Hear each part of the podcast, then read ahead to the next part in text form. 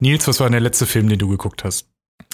Das war You Were Never Really Here mit Jacqueline Phoenix. Wie spricht man seinen Namen aus? Äh, Ich weiß es nicht. Jacqueline Phoenix. Jacqueline Phoenix. Jacqueline Phoenix. Ähm, und? Äh, war, war gut. Also der hatte nur eine 6 auf IMDb oder eine 6,2 oder sowas, so ganz was Krummes. Und ich war einfach, weil ich den Soundtrack vorher immer gehört habe und ich wurde quasi gesoundtrack-spoilert, ähm, habe ich mich total gefreut, dann diesen Song dann final auf äh, echte emotionale Bilder dann zu sehen und war einfach dann auch geflasht und habe dem dann, ich glaube, eine 8 gegeben auf IMDb. Oh, Ja. äh, danke für deine Filmkritik. Ich glaube, mein letzter war ähm, The Map of Tiny Perfect Things oder Perfect Tiny Things. Ich weiß gar nicht. Ich glaube, auf Deutsch habe ich vorhin nochmal extra nachgeguckt, heißt der irgendwie ähm, 16 Stunden Ewigkeit. Äh, Amazon Prime-Film, wo die so in so einem Time Loop sind, äh, wo man natürlich direkt bei und täglich grüßt das Murmeltier ist. Ganz nett, aber äh, auch nicht mehr. Also vielleicht Eine 4. sechseinhalb. 6,5. Oh, ist auch. Vier von zehn wäre super schlecht, komm. Naja, ich finde 5 von 10 ist die Hälfte. Und das ist so, hm, ja, ein bisschen kacke, ein bisschen geil. Aber ja, ist schwieriges Thema, diese ganzen Bewertungen. Ja, vielleicht sollten wir mit jemandem reden, die sich damit auskennt. Der Redseligcast mit Nils und Mike. Heute mit Filmkritikerin Antje Wessels. Zwei Wochen schon wieder rum, eine neue Folge vom Redseligcast. Hallo und ja, hallo Mike. Hallo und wieder, ja, hallo, Nils. Wir sind heute wieder nicht allein, denn äh, wie üblich im Redseligcast haben wir wieder einen Gast und heute haben wir Filmkritikerin, wir haben es schon gehört, Antje Wessels am Start. Hallöchen. Hallöchen, herzlichen Dank für die Einladung. Ja, wir freuen uns mega, weil ähm, ich glaube, dein Beruf hat sich jetzt auch in den letzten Monaten stark verändert, würde ich mal meinen, jetzt von außen betrachtet. Die Kinoseele sind immer noch zu, wirklich sehr, sehr schade. Und Mike ist ja auch im Bereich tätig. Äh, Er macht ja, hat ja einen großen Serienblog. Und ja, ihr seid beide so ein bisschen die Leute, die jetzt Links zugeschickt bekommen. Es gibt keine Events mehr und müsst jetzt Kritiken über, äh, ja, von zu Hause Ja, wobei, wo, wobei das Ante ja überhaupt nicht gerecht wird, das jetzt mit mir zu vergleichen, weil ich habe sehr selten Serien in Kinos gesehen. Also es ist dann doch schon irgendwie was anderes, glaube ich. Weil Netflix geht noch immer. Stimmt, Netflix läuft noch, auch wenn gedrosselt, äh, Anfang des, äh, Anfang des Lock ersten Lockdowns. Das war auch, habt ihr das mitbekommen? Dass, dass einfach alle gedrosselt werden wollten? Naja, also jetzt erstmal zu äh, unserem Gast Antje. Äh, ja, wie hat sich denn dein Leben verändert seit Corona? Ja, wie du schon gesagt hast, also ähm, ich gehe nicht mehr ins Kino. Das ist die einfachste, äh, das ist die einfachste Änderung, äh, was aber insofern eine wirklich sehr große Änderung ist, weil ich halt zu normalen äh, Berufs- und Arbeitszeiten, ich würde mal sagen, zwischen vier und zehn Mal in der Woche im Kino war, Oh, wow. beziehungsweise ich hoffe ja darauf, dass ich es irgendwann wieder sein werde. Ich will ja nicht ganz so in der Vergangenheitsform reden. Irgendwann wird sich das hoffentlich alles wieder normalisieren. Aber ähm, ja, aus diesen vier bis zehnmal Kino in der Woche sind aktuell nullmal geworden. Ähm, ich habe kürzlich mal geguckt. Ich glaube, im Oktober müsste das gewesen sein, dass ich da wirklich das allerletzte Mal in einem Kinosaal in einer Pressevorführung saß. Mhm. Und ähm, das ist irgendwie ganz schön traurig. Also das merke ich auch. Ähm, ich bin eigentlich, abgesehen von meinem Job, auch tatsächlich gar nicht so derjenige, der sonst immer auf Achse ist. Ähm, aber man merkt schon, wie Corona dafür sorgt, dass man sich bewusst wird, es ist schon cooler, wenn man die Möglichkeit hat, wenigstens rauszugehen. Mhm. Und ähm, momentan pendel ich im Grunde zwischen meinem Schreibtisch und meinem Sofa, je nachdem, wo das Schreiben gerade angenehmer ist. Aber das ist, das ist alles. Also ich will unbedingt wieder in den großen Kinosaal und die, keine Ahnung, Wonder Woman 2 hier bei mir zu Hause auf dem Fernseher gucken, ist irgendwie nicht halb so geil, muss ich leider sagen. Mhm. Aber Nils, wie ist denn das bei dir? Warst du nach Tenet, weil ich war zusammen mit Nils letztes Jahr in Tenet drin im Kino, warst du danach nochmal? Ich war noch mal im Kino, ich habe mir Hello Again angeguckt, weil ich da am, am Set war und ganz Hm, viel okay. da Making-of gedreht habe. Stimmt, ich erinnere mich. Da war ich noch mal ganz alleine im Kino und es war auch ein bisschen sad. Also die Platzauswahl war super, aber es kam selbst dann noch nicht mal Kino-Feeling rüber.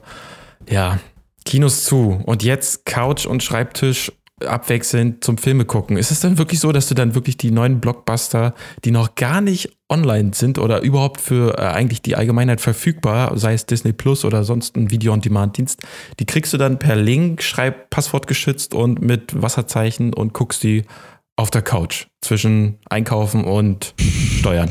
Ja, genau, so kann man das sagen. Also natürlich nicht, äh, ja, man muss sagen, durch Corona haben sich ja jetzt auch viele Starts einfach komplett verschoben. Ist ja jetzt nicht so, dass wirklich jeder große kommende Blockbuster jetzt äh, als VOD oder so verfügbar ist. Ah, stimmt. Ähm, ja. Aber so Sachen eben wie Wonder Woman, wie jetzt beispielsweise der, der Oscar-Favorit Minari oder äh, die Disney-Blockbuster, das sind alles Sachen, die kriegt man tatsächlich glücklicherweise nach Hause. Aber ich muss trotzdem sagen, dass es für mich auf gar keinen Fall, das ist, glaube ich, selbstredend, äh, das mhm. Filmerlebnis im Kino natürlich ersetzt. Mhm. Also das ist dann in dem Moment wirklich einfach nur ein Job. Und im besten Fall gefällt mir der Film dann wenigstens, aber im schlechtesten Fall gefällt er mir so gut, dass ich ja das erst recht bereue, dass wir ihn nicht im Kino sehen können, wie das erst Ende mhm. des letzten Jahres beispielsweise bei Soul war. Das war wirklich so mit, da habe ich noch mal richtig realisiert, oh verdammt, das mhm. hat dieser Film wird niemals das Licht der Leinwand erblicken und das ist so ein Jammer und äh, deshalb, ich habe natürlich immer noch Spaß momentan an dem, was ich mache, aber es ist, es fehlt doch sehr und vor allen Dingen die Erkenntnis, dass das vielleicht ein Modell der Zukunft ist, dass nicht mehr so oft im Kino Filme geguckt werden, sondern vermehrt zu Hause. Das macht es dann noch mal eine Spur melancholischer, aber wollen wir mal nicht zu weit vorgreifen. Wer weiß, wie es dann wieder ist, wenn alles wieder normal ist. Wahrscheinlich stürzen sich ja dann alle in die Seele, weil jetzt gerade sind alle ausgehungert und äh, wissen es ja auch wirklich mehr zu schätzen wahrscheinlich, weil wie du sagst, man merkt es ja erst immer, wenn es weg ist und jetzt auf einmal will man doch wieder das Gefühl und ich glaube, jeder ist jetzt auch bereit, wieder acht Euro für eine kleine für ein kleines das Wasser und so zu zahlen. Ja, man Weil sieht Hauptsache, das ja, ich hab's wieder. Genau, man sieht das ja in den asiatischen Ländern. Also da kommen ja jetzt, da sind die Kinos wieder auf, da starten jetzt hm. auch wieder die richtig großen Brocken und die holen auch die fetten Zahlen rein. Und hm. jetzt sind es ist die deutsche Kinokultur längst nicht vergleichbar mit einer asiatischen, nicht mit einer US-amerikanischen, auch noch nicht mal mit einer französischen, um mal ein bisschen äh, näher ranzugehen. Ähm, irgendwie hat Deutschland ist einfach nicht so die Kinonation. Das ist einfach so. Ähm, mhm. Aber wer weiß, vielleicht ist es wirklich dieser Effekt, so wir merken erst, woran, wir, wir merken erst, was uns lieb war, wenn wir es nicht mehr haben. Und vielleicht ist Corona ja letzten Endes doch das, was, was die Kinos gerade gebraucht haben, um sich noch mal so ein bisschen wieder in die Relevanz zu hieven. Aber das, mhm. das werden wir alles sehen. Da können wir in einem Jahr dann noch mal drüber sprechen und gucken, wo das, ob das eingetreten ist, was ich hoffe oder befürchte. Aber ist denn dein Arbeiten ähm, jetzt zumindest effizienter geworden? Weil ich meine, zum einen musst du nicht immer erst wahrscheinlich ja auch dann zu wechselnden Kinos. Man hat ja nicht immer das Glück, dass die Pressevorführungen einfach mal hintereinander sind. Äh, plus du kannst auch zwischendurch jetzt einfach mal auf Pause drücken und so. Das ist ja auch nicht irrelevant, um mal ein Zitat mitzuschreiben oder so. Jein, also ich habe durch Corona jetzt und durch das Ausbleiben der Pressevorführung und generell durch die Reduktion der Filmstarts, also ich meine, ich greife jetzt zwar auch auf Netflix und Amazon äh, Releases zurück, aber das ist halt längst nicht so viel wie äh, zu Kinozeiten. Ähm, hm. Dadurch, dass sich das aber so, dass das so weniger geworden ist, habe ich tatsächlich die Gelegenheit gehabt, mal ein paar andere größere und nicht unbedingt im Filmkritikbereich direkt äh, angesiedelte Projekte anzuschieben bzw. anzugehen. Und ähm, das sind so Sachen, da bin ich dann auch wiederum Corona fast dankbar. Das wären nämlich Sachen, die hätte ich bei normalem, äh, in normalem Arbeitsbereich bisher, wenn die Kinos weiterhin offen gewesen wären, hätte ich die wahrscheinlich nie in Angriff genommen. Und das war dann immerhin mal die Gelegenheit zu sagen, okay, Business as usual geht gerade nicht. Nehmen wir mal die Sachen, die ich schon seit längerem auf Halde habe und guck mal da, was ich so machen kann. Und äh, mhm. das, das hat sich dann für mich fast schon so ein bisschen gelohnt, ja. Was waren das so für Sachen, die so liegen geblieben sind, um mal direkt nachzuhaken? Ähm, also ich hab, bin mit einem Kollegen jetzt dabei, dass wir ein Buchprojekt antreiben das mm. mit Thema Film zu tun hat. Ich sag aber tatsächlich noch nicht, worum genau, weil da ist immer dann noch die Frage, man will ja auch nicht, dass andere das hören, sich das dann eventuell mm. ja, klauen, weil das ist noch nicht alles unter Dach und Fach. Ähm, das gleiche gilt tatsächlich für ein fiktionales Projekt. Also auch da kann ich nicht zu sehr ins Detail gehen, aber ich bin aktuell in den letzten Zügen ein fiktionales Projekt mit jemandem zu schreiben, Und da arbeiten wir auf die Filmförderung Cool. hin. Im Ende April ist da Einreichtermin. Und äh, wenn das was wird, dann äh, ist sowieso erstmal, dann kann Corona noch lange gehen, aber dann ist, bin ich erstmal sehr, sehr beschäftigt die nächsten Wochen und Monate. Aber das sind halt wirklich so Sachen, die hätte ich sonst niemals machen können neben dem normalen Beruf. Also normalerweise wäre das halt gewesen, ich gehe ins Kino, gucke ein, zwei Filme am Tag und dann schreibe ich ein, maximal zwei Texte am Tag und dann geht es am nächsten Tag wieder von vorne los. Und es ist schon angenehm, einfach mal Zeit für andere Dinge, auch ein bisschen Zeit für sich selbst zu haben. Also gerade nehme ich Corona tatsächlich insgesamt auch so ein bisschen entschleunigend wahr. Das ist tatsächlich ganz angenehm. glaube ich, für viele, die im Medienbereich tätig waren, so. Ähm, und du hast ja dann jetzt anhand deiner Projekte, die dann jetzt so als nächstes vielleicht ja, so richtig durch die Decke gehen, würde ich mal schätzen, du wirst dann von der Filmkritikerin vielleicht zur Drehbuchautorin, so habe ich es jetzt so ein bisschen rausgehört, wandern, finde ich cool, weil da, das hatte mich auch so ein bisschen bei dir, oder ich habe es gab so einen Text, den hast du geschrieben auf deiner, ähm, auf deinem Blog, wessels-filmkritik.com. Da gibt es eine Unterseite faire Filmkritik. Mhm.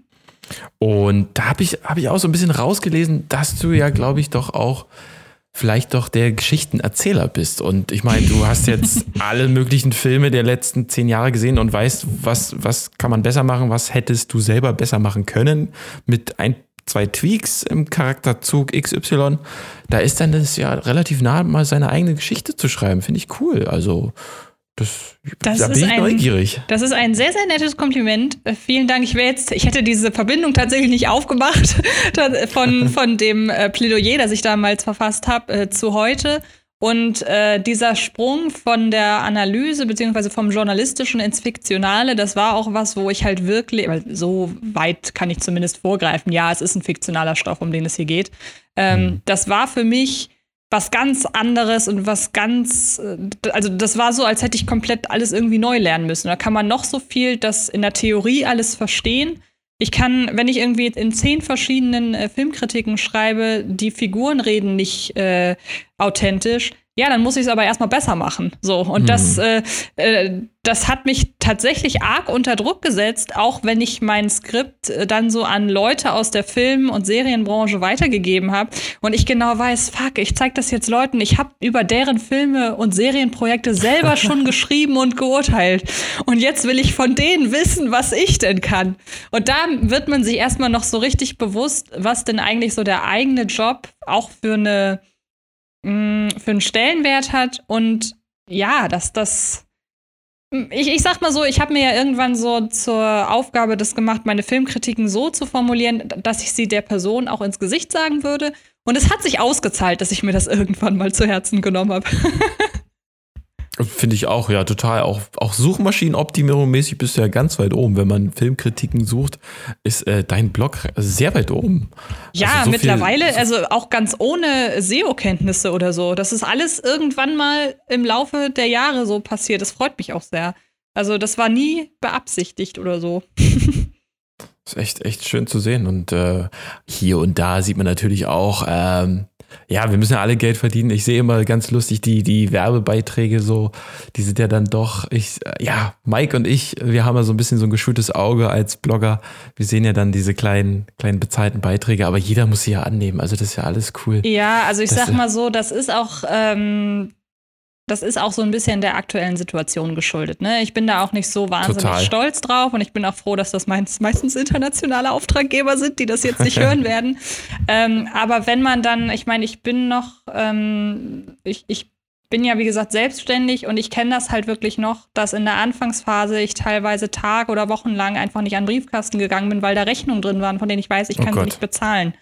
Und ich glaube, jeder, der sich irgendwann mal selbstständig macht, ist, wenn er nicht von Anfang an megamäßiges Glück hat, irgendwann mal in dieser Phase, wo er hoffen muss, Ende des Monats noch genug Geld zu haben, um am nächsten Monat seine Miete zu bezahlen.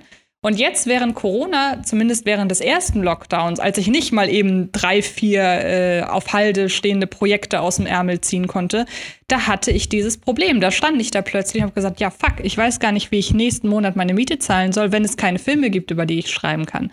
Und dann, ja, Krass. dann sage ich aber ganz ehrlich, mir ist es wichtiger, dass ich mir mein Dach über dem Kopf bezahlen kann und dafür packe ich dann den ein oder anderen bezahlten Kooperationsartikel auf meine Seite. Da stirbt keiner von. Es ist inhaltlich immer noch, passt immer noch auf meine Seite. Karma-Punkte gibt vielleicht zwei, drei Abzug, aber das, ja, das muss Ja, ich das- dann das- einfach, wie gesagt, wenn Corona vorbei ist, äh, dann kann, können wir auch da wieder drüber sprechen, dass sowas eher nicht mehr so oft da ist. Aber momentan muss man halt, da muss ich leider ehrlich sein, da muss ich halt nehmen, was ich kriegen kann. So. Das, Ja, in, in der allgemeinen deutschen Blogosphäre, wenn sie überhaupt noch so existiert, ähm, ist das ja auch eigentlich, man, man sieht da drüber hinweg. Ich sehe es bei anderen, äh, andere sehen es bei mir und ja, man sagt halt, ja, wir müssen alle Geld verdienen. Gerade jetzt. Ja, jetzt. eben. Es ist halt einfach. Wobei ich, also ich finde es ja überhaupt nicht verwerflich. Also das eine, also man, viele Leute verwechseln ja leider immer noch, also solange man es vernünftig macht, so, so wie du und wir, wir alle jetzt hier, ähm, manche ver verwe verwechseln ja immer noch, dass wenn da irgendwo Werbung dran steht, dass die Leute für den Inhalt zahlen, was ja vielleicht auch bei dem einen oder anderen der Fall ist, aber in der Regel zahlen sie ja dafür, dass du dir zum einen die Zeit nimmst, dich überhaupt damit zu beschäftigen, wenn du es normalerweise nicht getan hättest, wenn es jetzt ein Film wäre oder irgendwas, äh, den du jetzt vielleicht nicht so unbedingt auf dem Schirm hättest, äh, plus halt für die Verbreitung, sprich für den Platz bei dir auf der Seite, sprich du wirst ja immer noch deine ehrliche Meinung da reinschreiben und sagen, der Film war halt, hat mich vielleicht doch überrascht, kann ja sein, ähm, oder äh, das und das war halt nicht so gut, aber für die und die Leute könnte es was sein und ähm, dementsprechend finde ich, passt es ja dann immer noch Exakt. Und was ich auch direkt noch dazu sagen kann, es gab noch nie eine Werbekooperation. Ich glaube, das ist halt, ich, ich kann mir nicht vor oder ich kann mir nicht erklären, wie denn so eine Vorstellung oder so ein Klischee irgendwann mal entstanden sein kann. Denn dieses, was man hin und wieder mal gerade so großen Studios wie Disney oder so weiter vorwirft, dass die Kritiker und Kritikerinnen für ihre Meinung bezahlen, das ist einfach ganz, ganz großer Quatsch. Also ich habe noch nie die Frage oder habe noch nie das Angebot erhalten, ey, wenn du hier, keine Ahnung, Film XY von uns fünf Sterne gibst anstatt vier, um das mal sehr plakativ auszudrücken, dann kriegst du 150 Euro von uns. Das haben große Produktionsfirmen, die haben das nicht nötig, die haben genügend Werbebudget, um für einen Transformers-Film die ganze Stadt zuzukleistern mit Plakaten. Und kleine Filme, die können sich das nicht leisten. Die haben dann aber auch keine, keine Werbekampagne. Also das ist das, so Leute für ihre äh, für ihre Meinung bezahlen und sie dahingehend zu bestechen, mag vielleicht in anderen Branchen gang und gäbe sein, aber ich weiß auch so ein bisschen, wie die Filmwirtschaft, wie das äh, Business, das Marketing-Business und so weiter, wie das aufgestellt ist. Und da kann ich sagen, es gibt kein Budget für positive Kritikerstimmen. Also es ist in meinem Fall tatsächlich dann immer wirklich der äh, Platz, für den bezahlt wird und nicht die, die, die Meinung, die da ge geschmiert wird, vermeintlich. Jetzt hat man natürlich auch, da gibt es ja dann auch, hattest du auch in dein, äh, in dein Plädoyer geschrieben auf deinem Blog, ähm, Verleiher, die laden ja ein, es läuft ja so, also wer es nicht kennt, Pressevorführungen sind auch mal um 7 Uhr morgens, aber man kriegt dann wenigstens äh, ja Getränke und wer will ja dann auch um die Zeit Popcorn, glaube ich, auch gerne mal, aber seltener. Also Popcorn, glaube ich, ist jetzt, wird jetzt auch nicht so oft in, der, in einer Pressevorführung äh, gegessen. Genau, also Jetzt ja auch- Popcorn meistens bei denen, also bei wirklich richtig großen Filmen, wo dann auch äh, die Leute, die Presseleute zur besseren Stimmung äh, Gäste mitbringen dürfen. Das sind gerne äh, ohnehin riesen Publikumsproduktionen, Fast and Furious fällt mir da ein, aber auch Komödien, 22 Jump Street war so eine, wo mit Begleitung und so war. Und da will man dann ja auch eine feuchtfröhliche Stimmung im Kinosaal irgendwie generieren. Und ja, genau, Ja, dann klar. gibt's halt eben auch äh, Popcorn. Wobei 7 Uhr, da müsste ich einmal kurz korrigieren, um 7 Uhr war ich noch nie bei einer Presse, wo ich glaube, Nee? das früheste war einmal 9. Das war, weil irgendwie der dritte oder vierte Tribute von Panem Film drei Stunden ging. Und da ging es dann um 9 Uhr morgens los. Oh. Aber 7, ich glaube, das ist, äh, das, das ich hatte mal ähm, 7 7.30 Uhr ähm, Star Wars Episode 7, also der erste von der Halleluja. neuen Trilogie. Ja, das war die IMAX-Vorführung. Krass. Das gute Kino ähm, am Sony Center, Rest in Peace. Ist auch eine Schande eigentlich, dieses große äh, Sinister Sony Center Kino einfach mal. Vor Corona wurde es ja schon beerdigt und stand leer dann, ich glaube, über ein Jahr und dann kam Corona erst. Also es ist einfach, naja. Welches ist dein Lieblingskino in Berlin? Oh Gott, in Berlin. Ich bin ja nicht so oft in Berlin im Kino gewesen. Ich mag, ja, ich mochte das Sony Center auch ganz gerne. Welches Kino ich sehr mag, aber das ist natürlich ein, äh, ein, ein Privileg, da überhaupt mal gewesen zu sein, ist das Kino im Soho House. Das Ah. ist halt so ein Mini-Privatkino, das ich auch nur besucht habe, weil ich eben da mich für Interviews vorbereiten musste. Das fand ich super. Und äh, ich glaube, so in ganz urigen Berliner Kinos, die jetzt wahrscheinlich jeder Berliner nennen würde, ähm, da war ich bislang noch nicht. Ich glaube, ich war im Sony Center und im Soho House. Mehr fällt mir jetzt spontan nicht ein. Ja. Stimmt, jetzt muss ich gerade, jetzt habe ich gerade eins und zwei auch zusammengezählt. Du sitzt gerade jetzt äh, sitzt du in Hamburg gerade? Ja, genau, in Hamburg. Okay. Ja. Deshalb ist die Berliner Kinolandschaft mir nicht ganz so vertraut. Alright, haben wir das auch mal geklärt. Okay, zwei Berliner und eine Hamburgerin hier am Start heute. Aber in Hamburg dann schön, ähm, wie hieß denn das nochmal, das Savoy? Ja, das Savoy ist sehr schön. Da habe ich sogar mal gearbeitet ja. eine Zeit lang. Ja, ah, Savoy. okay. Ja, ja. Das habe ich sehr gemocht. Das ist cool, auch das, wo man, äh, wo man so kleine äh, Sessel hat, wo man so die Fußlehnen ja, unten genau. rausmachen kann. Ja, toll. Was mich, äh, was mir aufgefallen ist, als ich auf deinen Blog geguckt habe, und das ist jetzt vielleicht so ein leicht ähm, ein pikantes Thema, weil es so ein bisschen vielleicht äh, äh Ach, um meinst ja schon geht. pikant. Nee, äh, ja, nö. ähm, und zwar habe ich gesehen, du hast ganz, ganz viel Text, aber für so Leute, die wie ich dann zwischendurch mal in der Eile einfach nur gucken wollen, oh, fand sie das jetzt gut oder schlecht, ähm, finde ich keine äh, Sterne oder wir haben zum Beispiel einen Blog Kronen oder was auch immer, ähm, irgendeine Ranking-Wertung, ein Rating oder so. Ähm, Stimmt, ist, ist das fein. Ist das, ist das bei dir so eine, so eine Überzeugungssache, dass du sagst, ich, ich kann und will einen Film nicht auf das runterbrechen, weil es einfach zu qualitativ ist, was ich da bewerte? Du hast es erfasst. Genau das ist der Grund, weshalb ich keine Punktebewertung vergebe, weil man bei Punktebewertung auch schnell dazu tendiert, Filme miteinander zu vergleichen, die man eigentlich gar nicht miteinander vergleichen kann. Also bestes hm. Beispiel, ich habe vor zwei, drei Jahren mal für Filmstarts ähm, die Kritik zu, zu Sicario 2 geschrieben und zu Skyscraper, diesem Actionfilm mit hm. Dwayne Johnson. Und beide Filme haben von mir dreieinhalb Sterne bekommen. Und ich musste mir das öfter mal anhören, dass ich ja beiden Filmen, ich würde einem Sicario die gleichen Sterne, die gleiche Bewertung geben wie einem Sky, wie ist er noch? Sky. Nee. Skyscraper. Skyscraper, genau. Ähm, und da muss ich dann halt sagen, ich habe ja für einen Skyscraper ganz andere Maßstäbe angewandt als einen Sicario mhm. 2. Und das den Leuten aber zu verklickern, ist relativ schwierig, weil sie haben natürlich da dann die Sternebewertung, in diesem Fall waren es jeweils dreieinhalb. Und äh, es ist ja auch gar nicht so weit hergeholt, wenn sie dann halt sagen, ja, dann muss ich diese beiden Filme ja gleich finden. Aber während ich halt Sicario 2 einmal im Verhältnis zu seinem ersten Teil bewerte und natürlich in seinen Qualitäten als Action-Thriller, ist ein Skyscraper, da sind die Ansprüche ja ganz anders, weil ich genau weiß, der Film wollte in erster Linie unterhalten mhm. und ich soll mir Dwayne Johnson halbnackt angucken und äh, da auch noch cooles 3D irgendwie haben. Also es sind ja ganz unterschiedliche Ansprüche einfach da, aber die Punkte, die geben dem Ganzen so, eine, so einen allgemeinen Wert. Und deshalb habe ich mir in meinem Blog tatsächlich gesagt, ich verzichte auf Punktebewertung. Ich muss aber sagen, weil ich von vielen, vielen Leserinnen und Lesern immer wieder die Anfrage gekriegt habe, hey, mach doch mal Punkte, habe ich das hm. so gemacht, als es noch äh, Kinoveröffentlichungen gab. Da habe ich immer sonntags eine Übersicht über die in der kommenden Woche startenden Filme veröffentlicht. Und da habe ich dann auch Punkte gegeben, einfach ah, nur um okay. die Filme ja, mehr oder weniger so zu ranken, wie ich sie als sehenswert in dieser Woche erachte. Aber das war wirklich ein Zugeständnis an die Leserinnen und Leser, und das war keine Überzeugung. Also die Überzeugung ist in diesem Fall tatsächlich keine Punkte zu vergeben. Mhm.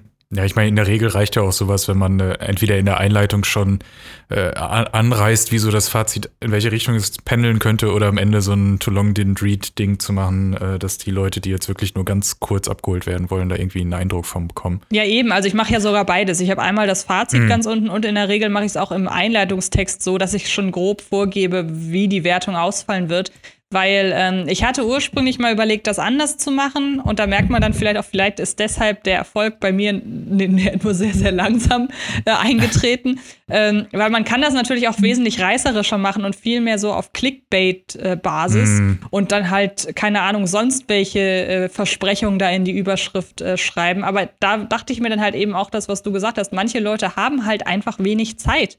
Und wenn sie in der Überschrift lesen, ey, der Film, der taugt jetzt sowieso nichts und sie wollten halt einfach wirklich nur wissen, ob der was taugt, ja, mhm. dann brauchen sie den Text nicht großartig zu lesen. Wenn aber jemand auf die Seite geht und sieht, okay, der Film taugt, taugt nichts, aber der hat Bock, einen Verriss zu lesen, natürlich ganz genau andersrum, er hat Bock, eine Lobeshymne über einen Film zu lesen, die er geguckt hat, ähm, dann, dann, dann ist mir das lieber so, dass ich einen zufriedenen Leser oder eine zufriedene Leserin hinterlasse, als jemand, der genervt ist, weil er auf die Seite klickt und nicht das erfährt, was er will. Mhm. Ja, genau, so kann man es sagen. Aber ich finde das interessant, weil ich tatsächlich das gleiche Problem mit diesem Vergleichenden auch schon erfahren habe. Also bei mir auf meinem Hauptblog mache ich einmal im Monat so Kurzreviews zu Musikalben und denen gebe ich dann äh, Sterne äh, eins bis fünf in halb, Halbschritten. Und da ist ja eigentlich, also jetzt nicht ganz das gleiche, weil Musik kann man schon miteinander vergleichen, aber es sind unterschiedliche Genres, unterschiedliche Ansprüche, Stimmung, was auch immer. Und äh, da landen dann auch manchmal irgendwelche Alben obwohl ich eigentlich klar sage, das eine ist besser als das andere oder gefällt mir persönlich besser, äh, landen dann halt bei irgendwie einer 3 von 5 so recht nichts aussagend. Und manchmal erwische ich mich dann schon dabei, ich sage, ach komm, ich will jetzt zeigen, dass das eine besser ist als das andere. Deswegen setze ich das jetzt auf dreieinhalb. Ich schreibe es dann auch entsprechend in den Text rein. So mhm. eigentlich lande ich so bei 3,26. Also runde ich mal auf. Ähm, aber äh, bei Serien haben wir es genauso, dass wir pro Folge das machen. Dann hast du am Ende schön so einen Staffelüberblick, wo du dann sagst, hm, die eine Folge muss ja deutlich besser oder schlechter als die andere gewesen sein. Ja, ist sie dann vielleicht auch im, im Groben und Ganzen, aber Details spielen halt doch eine Rolle. Mhm. Und von daher finde ich das ganz, ganz interessant, dass man sich da komplett von loslöst. Also ja. den, mal gucken, ob ich den Schritt noch wage. Aber was ich, äh, was hältst du denn von IMDb-Bewertung? Weil das finde ich ist nochmal, also es ist ja auch mal so ein kritisches Ding, so nach dem Motto, äh, der Film hat unter 6,0 oder unter 7, das gucke ich gar nicht erst. Ja, also IMDb ist, glaube ich, gar nicht mehr heutzutage so, ähm, so wichtig, muss ich ehrlich gesagt sagen. Zumindest was ich so in der Filmbubble, nenne ich es mal, wahrnehme, weil da mhm. orientieren mhm. sich sehr, sehr viele an der App Letterbox. Die ist ja momentan total äh, hip bei Filmguckerinnen und Filmguckern.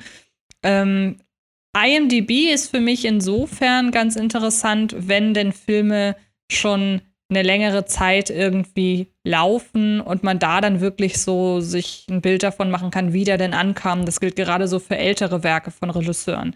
Ähm, hm. Aber jetzt, wenn ich mir angucken will, bestes Beispiel aktuell der Snyder Cut von äh, Justice League, der ist hm. aktuell in den 250 bestbewerteten, äh, bestbewerteten IMDb-Filmen.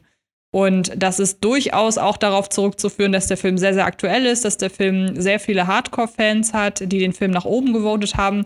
Das hat aber momentan noch nichts mit einer repräsentativen Wertung aller Zuschauerinnen und Zuschauer zu tun.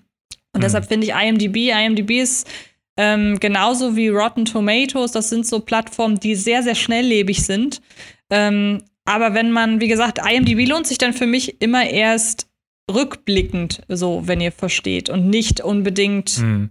um jetzt gerade den, den Zeitgeist äh, naturgetreu repräsentativ irgendwie einzufangen. Also da kann man dann, wie ich gerade sagte, Letterbox ist da, glaube ich, ganz gut. Ähm, da gehen ja auch viele dann hin und bewerten ihre Filme und alles. Ähm, und ich habe auch das Gefühl, da sind zum Großteil auch wirklich Filmliebhaberinnen und Liebhaber bei, ähm, weniger Gelegenheitsgucker. Und ähm, ja, ich weiß nicht, also IMDb ist eine super Plattform, um sich zu informieren. Und das, das brauche ich natürlich jetzt gar nicht großartig oh ja. erwähnen. Also wenn ich irgendwie mhm. meine Texte schreibe oder wenn ich meine Booklets äh, für DVDs und Blu-rays schreibe, dann ist IMDb da meine erste Anlaufstelle. Aber wie gesagt, um, um Meinungen korrekt abzubilden, muss ein bisschen Zeit ins Land gehen zwischen Key Film, Filmstarttermin und äh, ja, und, und der Letterboxd-Veröffentlichung. Dass nicht nur die Fanboys und Girls ihre Bewertung abgegeben genau, haben. Genau, ja. Otto Normalgucker. Ich glaube, ich habe vor zwölf Jahren meinen Account da, glaube ich, gemacht und habe IMDb auch erst gefunden irgendwie, weil ich so mal die besten Filme aller Zeiten, du hast es schon angesprochen, die Liste, der äh, besten Filme. Und die habe ich mir dann einfach so vorgenommen, ich gucke die komplett mal runter. Die verändert sich natürlich auch immer. Und äh, ich hatte schon vor zwei Jahren war ich da mal null, also alle geguckt quasi, aber da kommen ja dann wieder welche rein, flutschen mal wieder welche raus. Aber so habe ich äh, auch lieben äh, gelernt, zum Beispiel Amir Khan, Bollywood-Filme und äh, japanische künstlerische Filme von, von ganz cool. anderen Leuten. Also es hat mir schon geholfen, die Welt so ein bisschen der Filmlandschaft zu entdecken. Ähm, aber ja, Letterboxd gehe ich immer noch so ein bisschen so, so ein Bogen drum irgendwie. Noch eine, noch eine Plattform und noch eine Plattform. Und Rotten Tomatoes kann man natürlich auch Userbewertung und äh, Kritikerbewertung werden da, glaube ich, auch zusammengefasst. Also es ist, ah, man kann ja nicht einen Film gucken und dann vier Plattformen abklappern, um sein Rating abzugehen. Das ist dann auch irgendwie. Ja, und wenn die Rating dann auch noch, Ratings dann auch irgendwie noch anders sind. Ich weiß nicht, man hat jetzt zum Beispiel bei IMDb zehn Sterne. Jetzt kommen wir wieder zu der Hm. Schwierigkeit, was die Sternebewertung angeht, weil ich kann ja nicht auf der einen Seite sagen, ich finde Sternebewertung doof und auf der anderen Seite sagen, ich finde Letterboxd cool, was nur daraus besteht, dass man Filmen Sterne geben kann. ähm, aber es ist manchmal schon einfach interessant.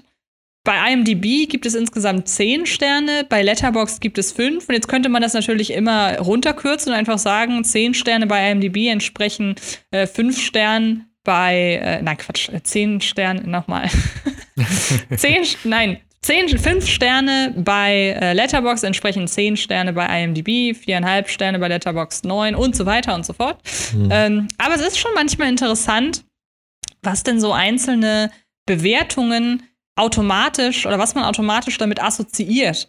Weil Ja. fünf Sterne bei IMDb und zweieinhalb Sterne bei Letterboxd. Ich weiß nicht, wie es euch geht, aber ich finde zweieinhalb Sterne bei Letterboxd klingt negativer als fünf Sterne bei IMDb, obwohl es exakt das gleiche ist.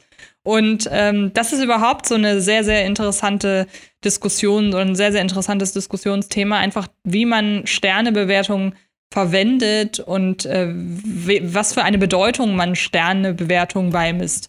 Denn ich bin so jemand, wenn ich einem Film zweieinhalb Sterne bei Letterboxd gebe, dann ist das für mich Durchschnitt. Andere sagen, ich gucke mir Filme ab zweieinhalb Sternen schon gar nicht mehr an, weil ich will alles, äh, ich habe keine Zeit, um mir durchschnittliche Filme anzusehen. So.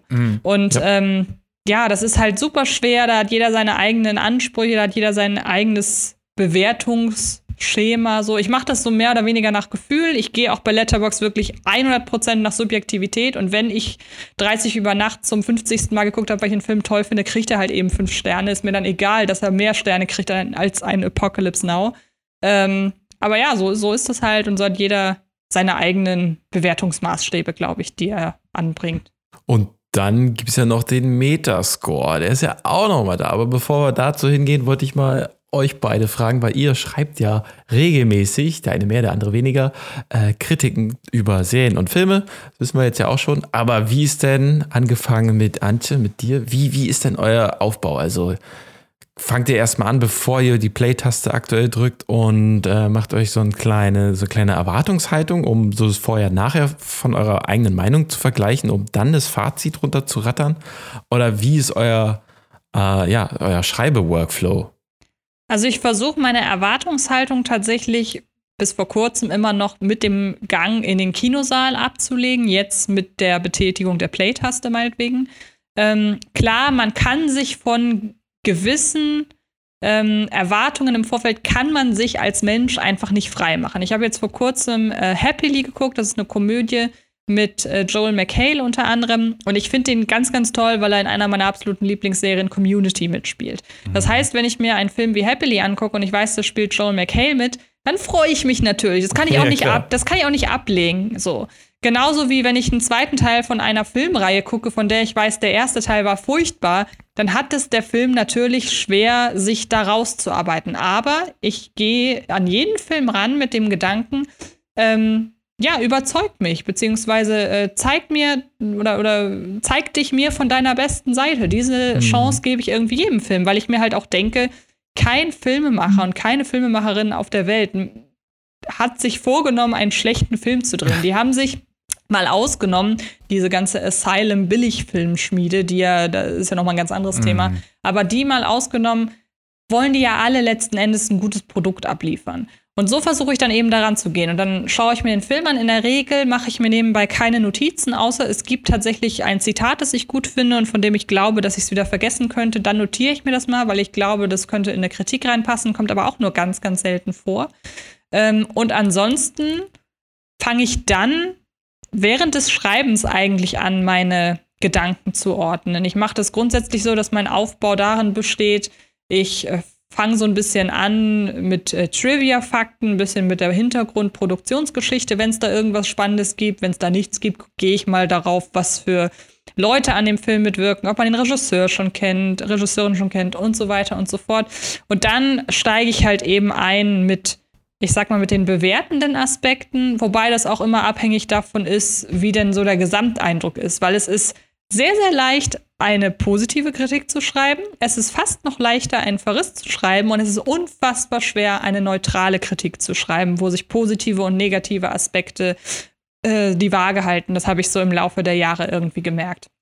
Okay. Und dann versuche ich wirklich allen ähm, Faktoren, die man so berücksichtigen kann, Schauspielerinnen und Schauspieler, technische Aufmachung, Drehbuch, äh, Regieführung. Ich versuche das alles, wie es geht, zu berücksichtigen. Habe unterschiedliche Schwerpunkte je nach Film. Ich muss jetzt, keine Ahnung, um irgendeinen Film, ich gucke gerade mal auf meiner Seite, ich muss einem 365 Tage, der, da brauche ich jetzt nicht groß irgendwie auf das Drehbuch irgendwie äh, hm. gehen, weil der Film hat jetzt nicht das geilste Drehbuch.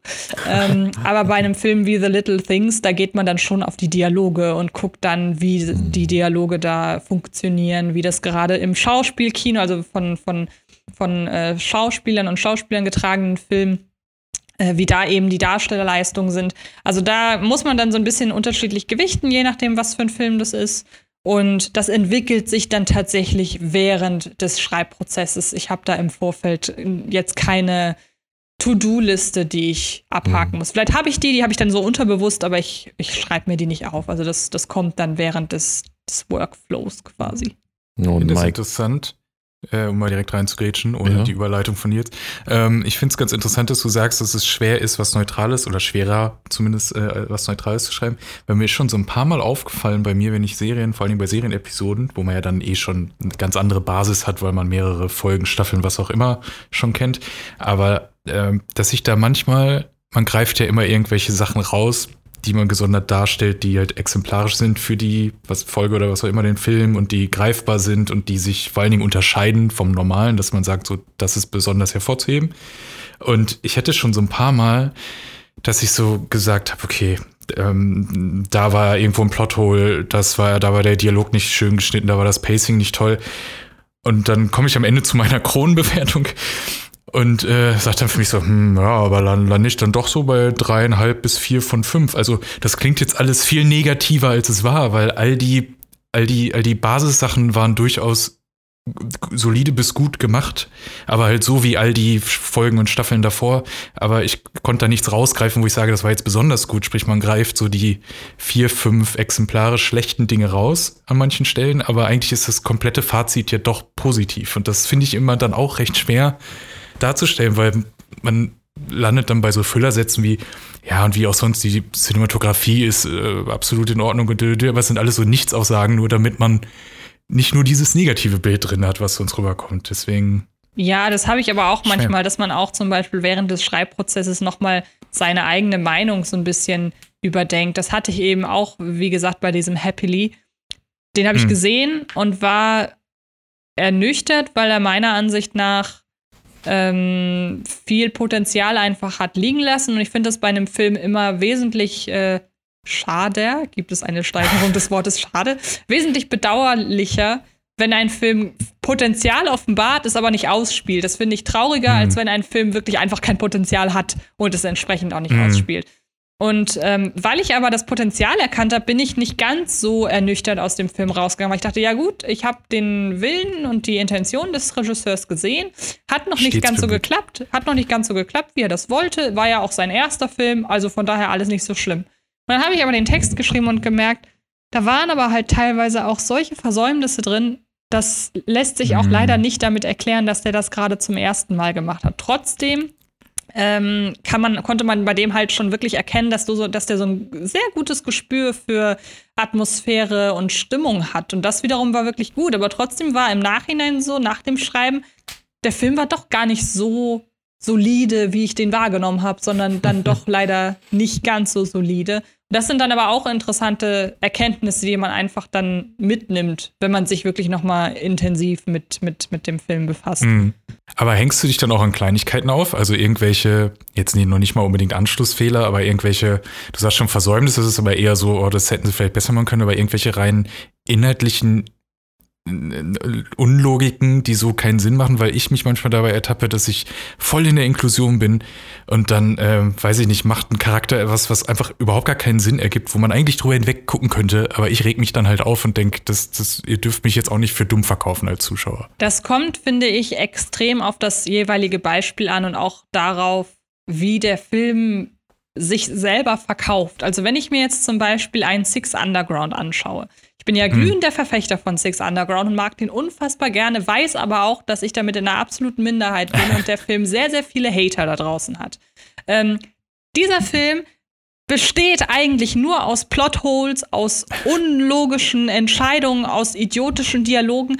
Aber der Ah, Film der macht Michael das. Bay-Film. Ja. eben. Also der, der, der, es gibt, und da möchte ich an dieser Stelle mal kurz auf den Text verweisen, der in meinem äh, Blog steht. Der ist zwar nicht von mir, der ist zusammen mit einem äh, Kollegen entstanden, aber da habe ich so das Gefühl, den haben einfach ganz viele in seiner Welt, in seiner ganz eigenen Welt, in der viele Michael Bay-Filme einfach spielen, nicht verstanden. Und wenn man sich auf diese Welt einlassen kann, dann hat man, kann man einen Heidenspaß mit diesem Film haben. Total, fand ich auch. Wenn man jetzt aber zum Beispiel, um mal das genaue Gegenteil zu nennen, ich nehme jetzt einfach mal, nehmen wir mal im, im August in Osage County, ist, glaube ich, der beste Gegenentwurf zu Six Underground. Wenn jetzt da eine Figurenzeichnung so lange und stetig aufgebaut wird, dass eine unlogische Entscheidung einer Figur einfach wirklich komplett gegen die bisherige Charakteretablierung ist, Mhm. dann würde ich schon sagen, wenn das nicht wiederum dann zum Thema gemacht wird, so nach dem Motto, oder dass die Figuren der entsprechenden Figur dann eben sagen, ey, das, was du machst, ist gerade total unlogisch, so bist du eigentlich gar nicht. Mhm. Wenn es nicht aufgegriffen wird und ich das als Zuschauerin einfach schlucken soll, dann ist es meiner Ansicht nach ein Versäumnis ähm, der Filmemacher. Und Mhm. äh, dann kann man es schon bewerten, wobei es halt ich bin da wirklich nicht so harsh. Also gerade so das Horrorkino ist ja gerade gerne äh, dafür da, dass Leute sagen, oh, die handeln aber unlogisch so. Wo ich mir aber auch immer denke, ja gut, zum einen, wenn der Film jetzt keine philosophische Abhandlung von der menschlichen Existenz ist, und das sind die allerwenigsten Horrorfilme, ähm, dann ähm, muss man ihm auch einfach so gewisse Entscheidungen durchgehen lassen, weil wenn wirklich alle immer wahnsinnig smart handeln würden, dann gäbe es drei Viertel der gängigen Slasher nicht.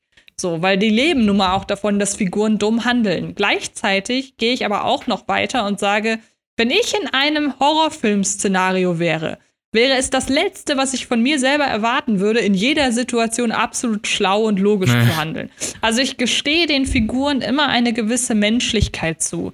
Das ist auch eine Sache, die ich total vermisse in gerade deutschen Filmen. Die verhaspeln sich nie und die sprechen immer alle astreines Deutsch. Und das finde ich, und, und ähm, jetzt gar nicht astreines Deutsch im Sinne von, dass irgendwie keine, äh, dass da kein äh, Migrationshintergrund bei den Figuren besteht, darauf wollte ich gar nicht hinaus, sondern die sprechen immer grammatikalisch astreine, äh, astreine Sprache so. Und das ist aber nicht die Realität. Deshalb, ich würde mich total freuen, wenn man mal weggeht von diesem perfekt ausformuliertem, sondern einfach sagt, so, wir lassen die Figuren jetzt so handeln und so sprechen, wie sie es auch im normalen Leben tun würden. Und ähm, deshalb gebe ich den Figuren da immer extrem viele Freiräume, was sie denn so in Anführungsstrichen dürfen und was nicht. Und bei Plotholes und Anschlussfehlern ist es, glaube ich, immer so die Menge macht's. Also wenn bei einem Fuck You Goethe 3 wirklich gefühlt jeder dritte Schnitt einen Anschlussfehler hat, ja, dann muss ich das erwähnen, weil das fällt einfach auf. Aber wenn mir irgendwie nach zweieinhalb Stunden Film, keine Ahnung, Star Wars Episode, was auch immer, jemand sagt, aber hast du nicht in Minute 56 gesehen, da war kurzzeitig irgendwie, keine Ahnung, hat man gesehen, da war ein Stuntman am Werk und ich sag, nö, habe ich nicht gesehen, also hat's mich gerade nicht gestört. Also kann das so schlimm nicht gewesen sein. Also es ist immer sehr, sehr abhängig von den einzelnen Filmen, von der Art Fehler und ähm, letzten Endes kann man, glaube ich, relativ banal sagen, wenn mir das nicht aufgefallen ist, dann kann das so schlimm nicht gewesen sein. Jetzt hat man ja den Eindruck, du schreibst nur auf deinen privaten Blog deine Filmkritiken und ähm, verdienst damit Geld. Aber so ist es natürlich nicht, habe ich herausgefunden. was, ja, was, was, wo arbeitest du überall und wo hast du überall deine, deine Texte? Wo werden die überall publiziert? Also wo, wo ist, was ist alles da so dein Cashflow? Also ich habe schon für sehr, sehr viele gearbeitet, unter anderem für Filmstarts, ähm, was, glaube ich, so mit als, als, größt, als mit größte Online-Plattform für Filme, glaube ich, einfach am bekanntesten ist. Ich habe auch für die Deutsche Presseagentur eine Zeit lang gearbeitet.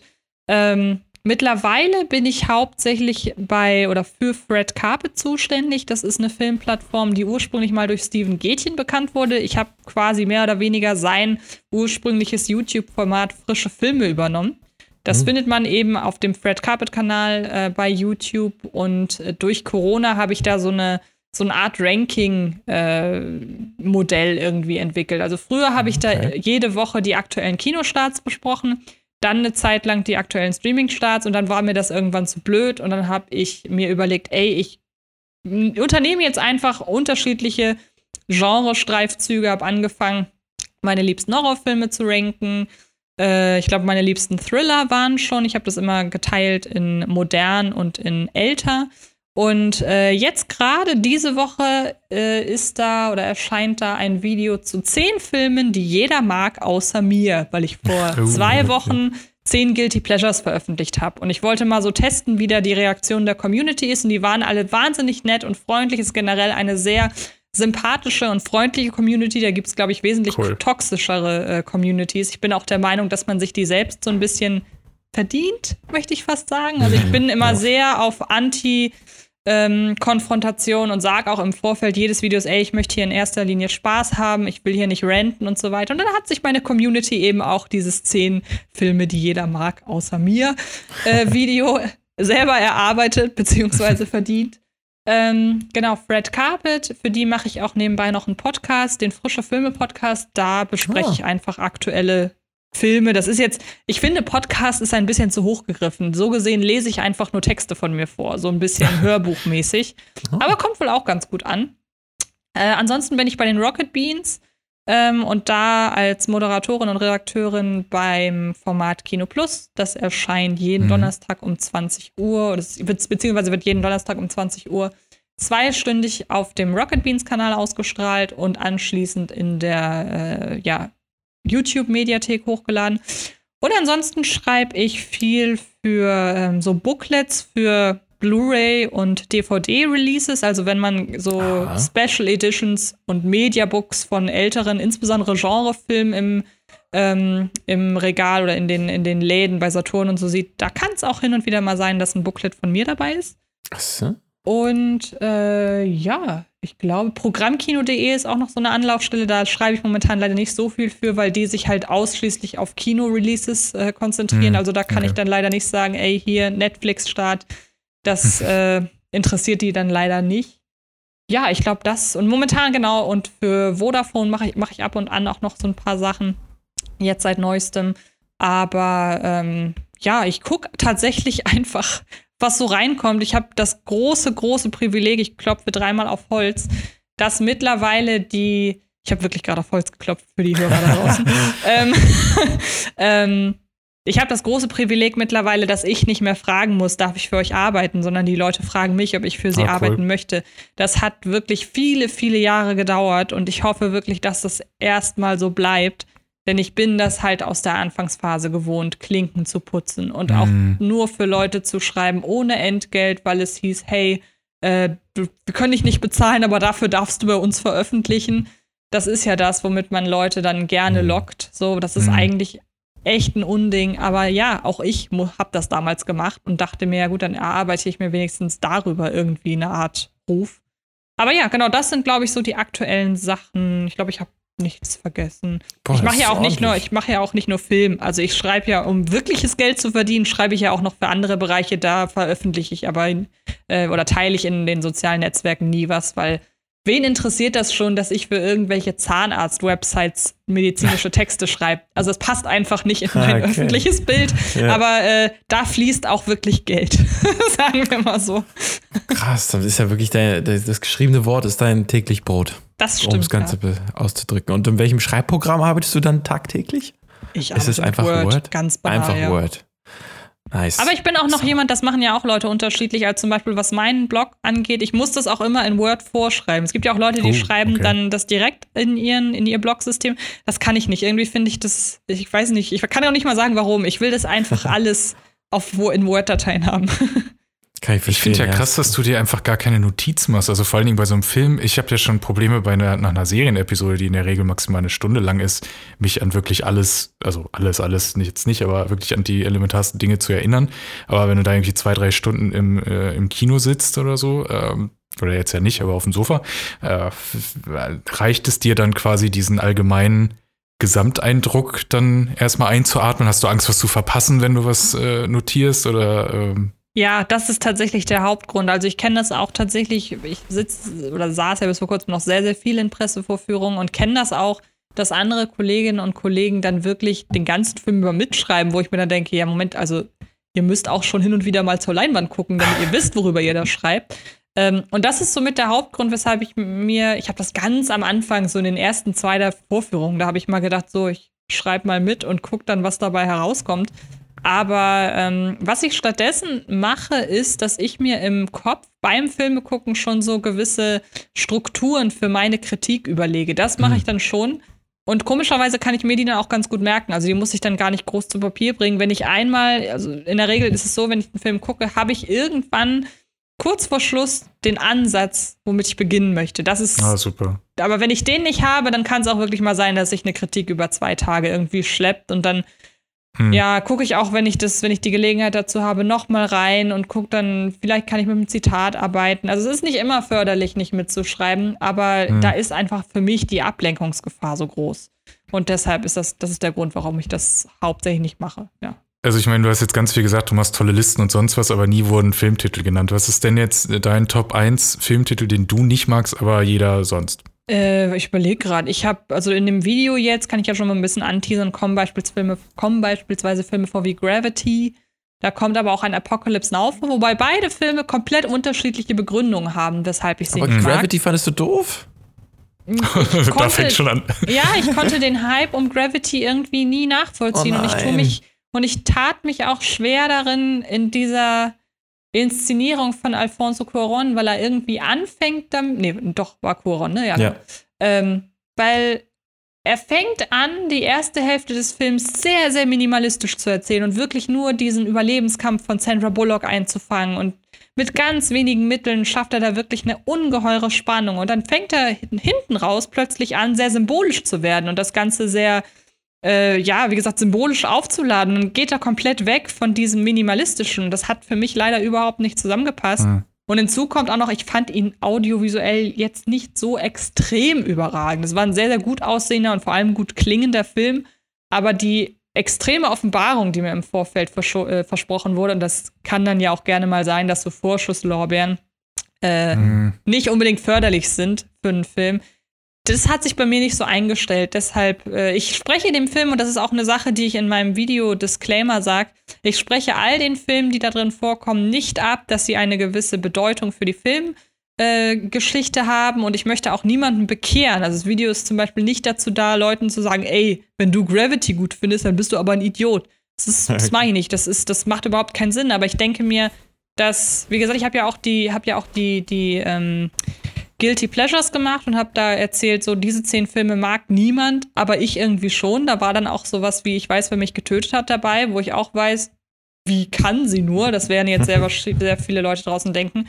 Aber ich glaube, dass solche Sachen wirklich einfach den Diskurs spannend gestalten. Und wenn man halt Mhm. so daran geht zu sagen, ey, ich will euch nicht bekehren und ich will auch ich will euch auch gute Filme nicht als mit Absicht schlecht verkaufen, aber vielleicht hilft es euch, wenn ich euch erkläre, weshalb ich auch zum Beispiel einen Toni Erdmann nicht so gut finde, ähm, dass ihr vielleicht das auch irgendwie mal anders seht und das motiviert ja vielleicht auch wiederum andere, mal so zu den Filmen zu stehen, ja, die oder, oder mehr, zu, zu, mehr zum eigenen Geschmack irgendwie zu stehen und nicht mit der Masse mitzulaufen. Und äh, das, das finde ich ehrlich gesagt, ja, das ist so eine, eine Beobachtung, die ich schon seit längerem irgendwie anstelle.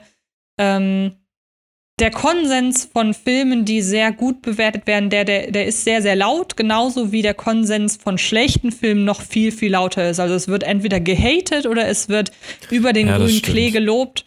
Und dazwischen ist relativ wenig Platz für, ja, so für Graustufen und auch eben um, es ist auch wenig Platz für Leute, die sagen, und ich gehe jetzt mal gegen diesen lautstarken Tenor vor, weil ich habe die komplett gegenteilige Meinung. Und ich finde, dass das eigentlich viel mehr irgendwie Platz finden sollte im Filmdiskurs. Und ähm, das hoffe ich dann tatsächlich mit meiner sehr, äh, ich hoffe, friedvollen und freundlichen Art da irgendwie zu beizutragen. Weil, wie gesagt, das ist auch immer was, ich habe von Anfang an gesagt, ich mache Fred Carpet und die frische Filmereihe nur, ähm, wenn ich halt wirklich positiv sein darf. Weil es gibt genug, ich kann es langsam nicht mehr sehen, irgendwie bei YouTube zu sehen, so und jetzt hier, ich äh, hate zwei Stunden lang über das Game of Thrones Finale ab. Sowas kann ich Mm. einfach nicht mehr sehen und das vergiftet meiner Ansicht nach sehr stark den Filmdiskurs. Und deshalb hier noch mal kurz Werbung, wer wirklich eine sehr lockere, offene, freundliche Auseinandersetzung mit Film haben möchte, die, und das möchte ich auch noch mal sagen, die nicht ausschließlich lobend ist. Also ich spreche ja, wie zum Beispiel jetzt in dem Video eben auch darüber, weshalb ich einen Film nicht mag, aber es ist sachlich meiner Ansicht nach. Und ähm, es geht mir nicht darum, alle Filme gut zu finden.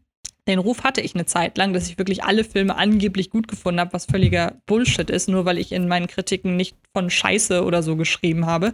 Ähm, denn man, ja, ich finde, man kann das sachlich machen und äh, das ist mein, mein Anspruch, so die Sachlichkeit in den Filmdiskurs zu bringen.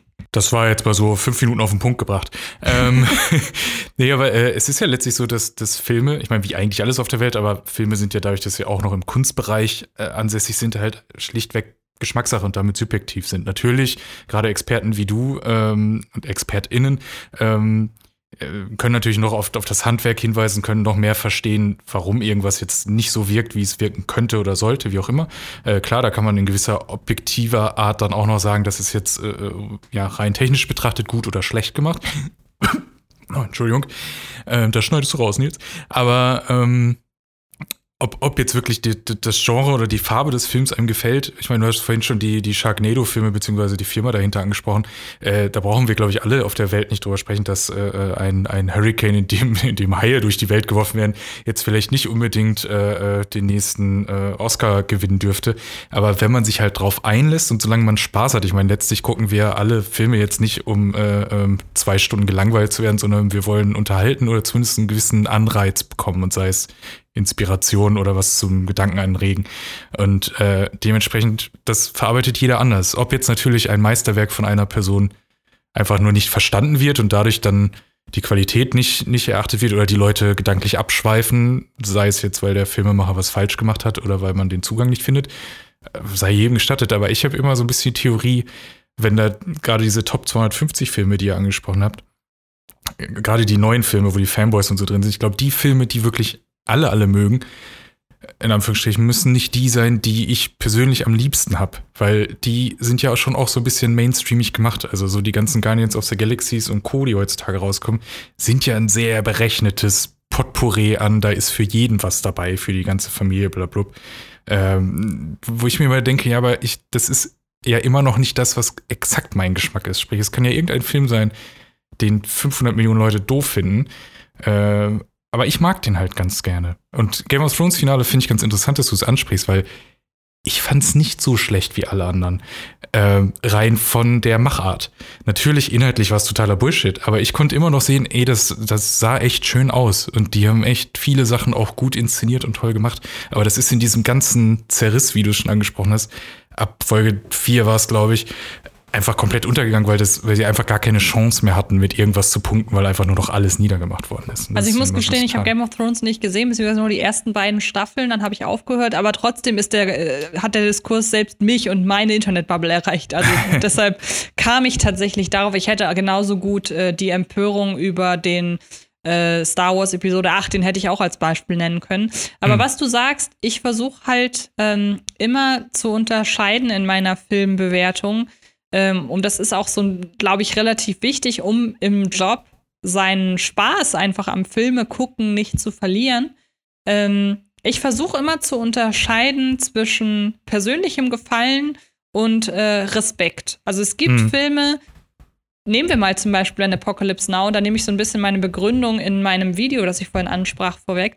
Ich habe vor Francis Ford Coppolas Intention und vor diesem Film einen ungeheuren Respekt und ich finde den Film für das, was er eben ist, nämlich ein Antikriegsfilm, der, den, der die Grauen des Krieges abbilden soll, ist der Film absolut grandios und das würde ich ihm auch niemals absprechen. Er kommt in meinem Video aber vor, weil ich den Film genau deshalb nicht mag und das ist auch eine Sache, die ich glaube, Francis Ford Coppola gut fände, wenn ich ihm sage, dein Film ist fantastisch gemacht, aber weil er so fantastisch gemacht ist und auf so eine großartige Weise mir veranschaulicht, wie furchtbar Krieg ist, habe ich es nicht ausgehalten, diesen Film zu gucken. Und ich fand den Film vom Empfinden her unfassbar unangenehm. Denn das soll er sein. Er soll mir den Krieg unangenehm zeigen. Und das hat er geschafft. Deshalb würde ich mir in Mhm. Apocalypse Now niemals mehr freiwillig angucken. Ich habe einen ungeheuren Respekt vor Apocalypse Now, aber ich mag ihn nicht. Hm. Und das versuche ich tatsächlich auch in meinen Kritiken anzuwenden. Da kommen wir noch mal zum Thema äh, subjektiv und objektiv, was ja im Filmkritik, äh, in der Filmkritikdiskussion ein sehr, sehr heißes Eisen ist, wie ich weiß, seit ich damals mein Plädoyer veröffentlicht habe.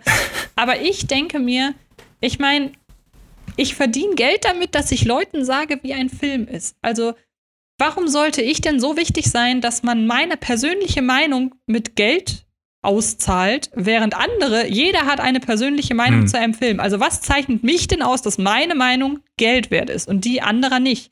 Und deshalb versuche ich in meiner Bewertung tatsächlich so objektiv wie möglich zu bleiben. Wenn wir eine Skala hätten von 0 sehr, sehr, sehr subjektiv zu 10 komplett objektiv, würde ich behaupten, die 10 kann keiner erreichen. Es gibt einfach die menschliche Hm. Komponente. Und wenn jemand die 10 erreichen könnte, dann dauert es nicht mehr lange, bis Computer Filmkritiken schreiben. Deshalb, es ist gut, dass es diese 10, glaube ich, würde ich behaupten, dass man die nicht erreichen kann.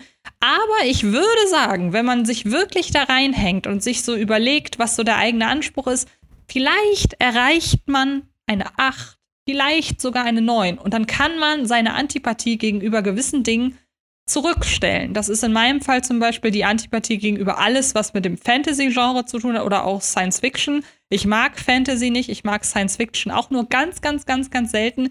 Aber ich kann trotzdem eine hervorragende Kritik zur Herr der Ringe-Trilogie schreiben, die übrigens auch in meinem Video vorkommt. Und ähm, weil ich einfach da sage, das ist nicht für mich gemacht, das ist, fürs, äh, das ist für Fantasy-Liebhaber gemacht, für Leserinnen und Leser der Bücher. Da steckt unfassbar viel Herzblut drin, aber es ist einfach nicht meins. Deshalb auch da großer Respekt an äh, Peter Jackson und an seine Vision von der Herr der Ringe-Trilogie, aber ich werde sie trotzdem nie mögen. Und ich glaube, wenn man da differenzieren kann und seine persönliche Meinung, seinen persönlichen Geschmack nicht als das Nonplusultra ansieht, was meiner Ansicht nach viele machen, die in dem Beruf arbeiten. Ich glaube, dann kann man oder dann ist man für die Leserinnen und Leser, glaube ich, eine ernstzunehmende Anlaufstelle. Schön gesagt. Und bei der Hobbit-Trilogie wird selbst Peter Jackson dir zustimmen. Das.